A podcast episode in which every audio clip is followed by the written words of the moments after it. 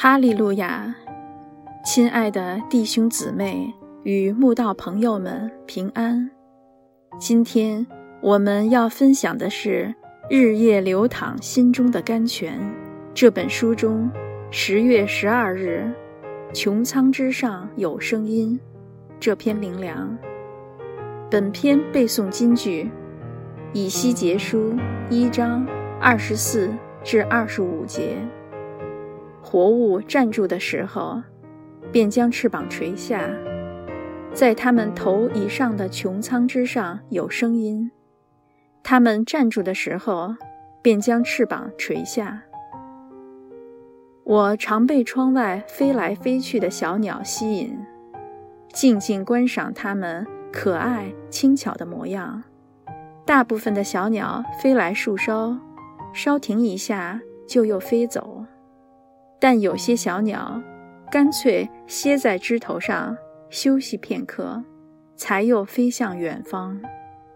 我就发现，当这些站在树枝上的小鸟，翅膀还是摆动不停时，很快就又飞走了；但当它们站在枝头上，不再摆动翅膀，就会静下心来，暂时休憩。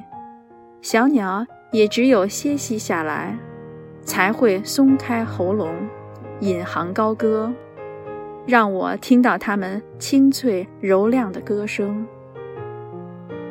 在这个紧张忙碌的时代，人如何听到神的声音？只有一个秘诀，就是学活物在神的面前站住，垂下翅膀，全然安静在神的灵里。让神来指引，那么全能者的声音就会在穹苍之上发出来。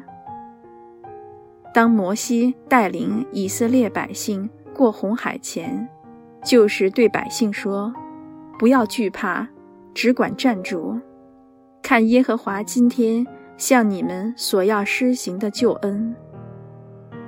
只管站住，多么威严有力的宣告！”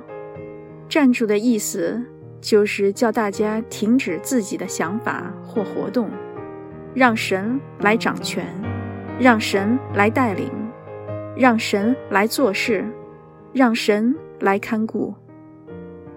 许多时候，我们做任何事前，并不愿意静下心来祷告，寻求神的旨意，甚至自以为是，一意孤行。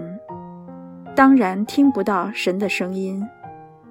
更多时候，我们虽已跪在神的面前，只想按着自己的想法谋算，一点也不想顺服圣灵的带领，自然听不见穹苍之上的声音。自己二十几年信主的经历，确确实实的告诉我一个真理，就是。当我愿意站住又垂下，把我所有思虑的事全然交托给神，结局都是美好到难以想象。但当我不愿意站住又垂下，只是自作聪明，以自己的想法去办事，结局都是惨败到痛彻心扉。一次又一次这样的经历，让我学乖了。让我顺服了，让我明白，站住又垂下是何等重要的道理。哦，神的孩子啊，不要再自以为意了。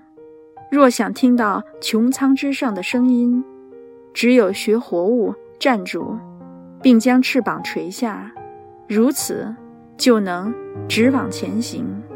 灵往哪里去，就往哪里去。